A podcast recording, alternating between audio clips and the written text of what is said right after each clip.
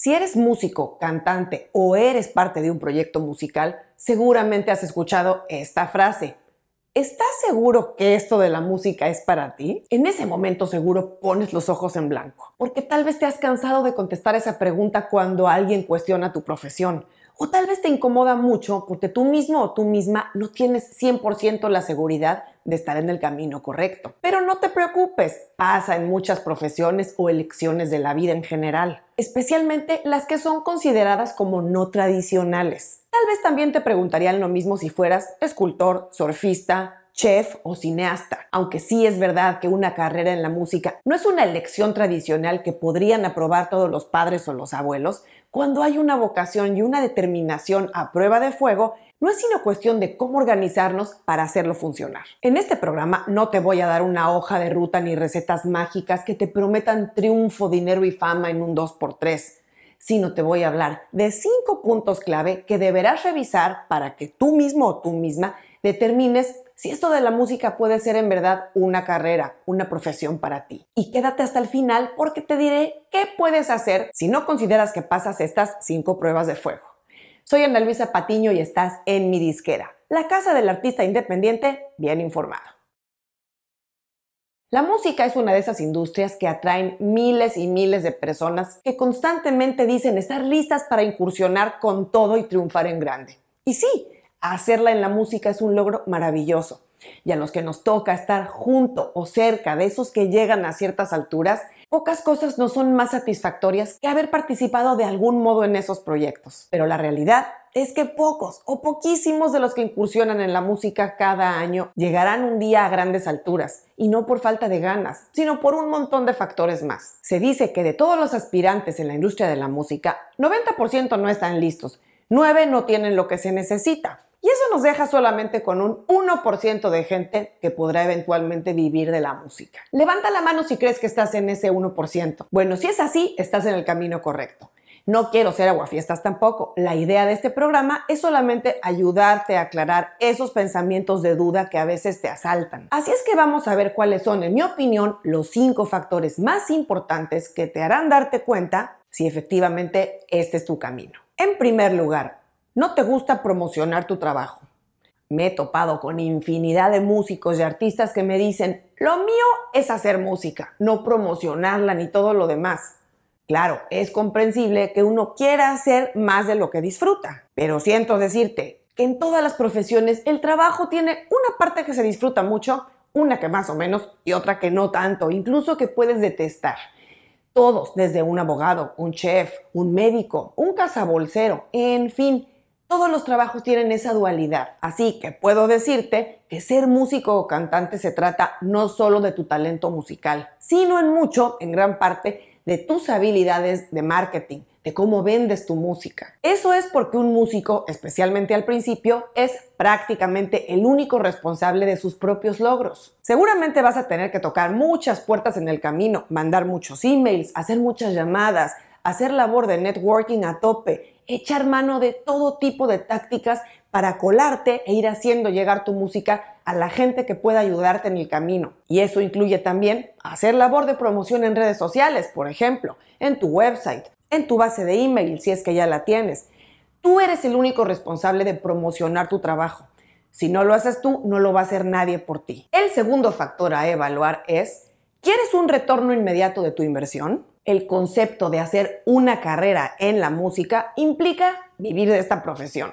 Claro, la meta última de cualquier artista debería ser no tener que trabajar en otra cosa sino en su música. Pero hay que considerar que para que eso suceda, se tienen que construir varias fuentes de ingresos recurrentes y sólidas que permitan a una persona recibir dinero suficiente para vivir decorosamente o al menos cubrir sus gastos básicos. Esas fuentes de ingresos son, por ejemplo, los shows, las regalías que recibes de tu música grabada, tus regalías de compositor si es que eres el autor o autora de tus canciones u otros artistas te las graban.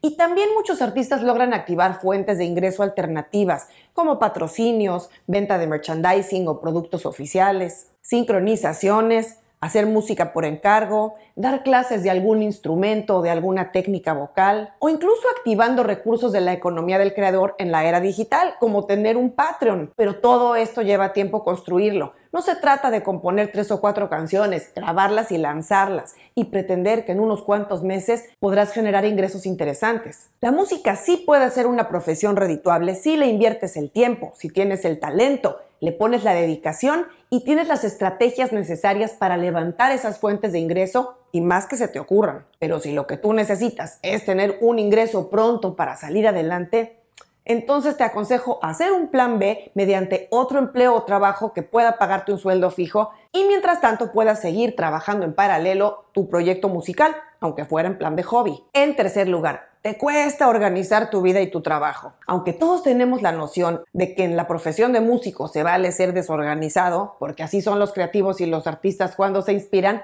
no necesariamente estás en lo correcto. Si eres de los que constantemente se atrasan, no cumples los plazos, dejas plantada a la gente, te cortan el celular porque no pagas la factura, te despiden de los trabajos o te despiden de las bandas por tus malos hábitos de organización, es posible que eso dificulte mucho tu avance en el mundo de la música. Si bien un artista puede pensar que el mundo gira alrededor de su horario, hay pocas ocasiones en el negocio de la música en las que solo hay una persona involucrada en las cosas. Cada vez que hay un cronograma que seguir o plazos que cumplir, un resbalón en eso puede ocasionar el fin de alguna oportunidad, no confirmar algún proyecto o no cerrar un contrato que estabas buscando. En cuarto lugar tenemos, no le puedes dedicar el tiempo a la música. Aunque es perfectamente comprensible que un artista emergente no puede vivir de su música y deberá tener otras actividades, ocupaciones o trabajos para sostenerse, también es primordial pensar que hay que contar con una buena cantidad de tiempo para seguir creando, perfeccionando el oficio de la música, así como todo lo demás que implica su producción, gestión y promoción. Claro,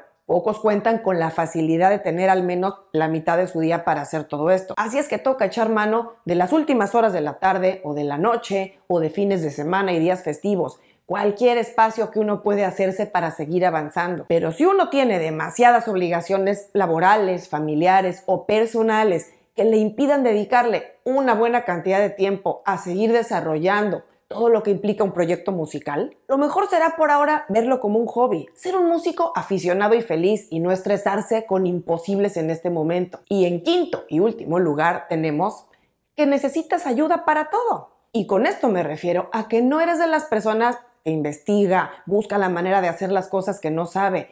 Todos empezamos desde cero en nuestras profesiones y proyectos. La diferencia es cómo uno va resolviendo las necesidades en el camino no sabes usar un programa de computadora, no sabes subir tu música a una distribuidora, no sabes cómo funcionan las redes sociales, no sabes dónde buscar la información o qué información buscar. Bueno, déjame decirte que el Internet es una fuente maravillosa e inagotable de recursos y gran parte de ellos gratuitos como YouTube. Y si uno no tiene la iniciativa de irse preparando por cuenta propia y tomar su desarrollo profesional en sus propias manos y necesita siempre tener alguien que le ayude, entonces la cosa no está tan fácil persiguiendo una carrera en la música. Y si ya llegaste hasta este punto del programa, decirte que si lograste poner una palomita a los cinco puntos anteriores y consideras que pasas la prueba de fuego, muchas felicidades. Pero si por el contrario sientes que cojeas en dos o más de esos puntos, es muy probable que no estés listo, al menos en este momento,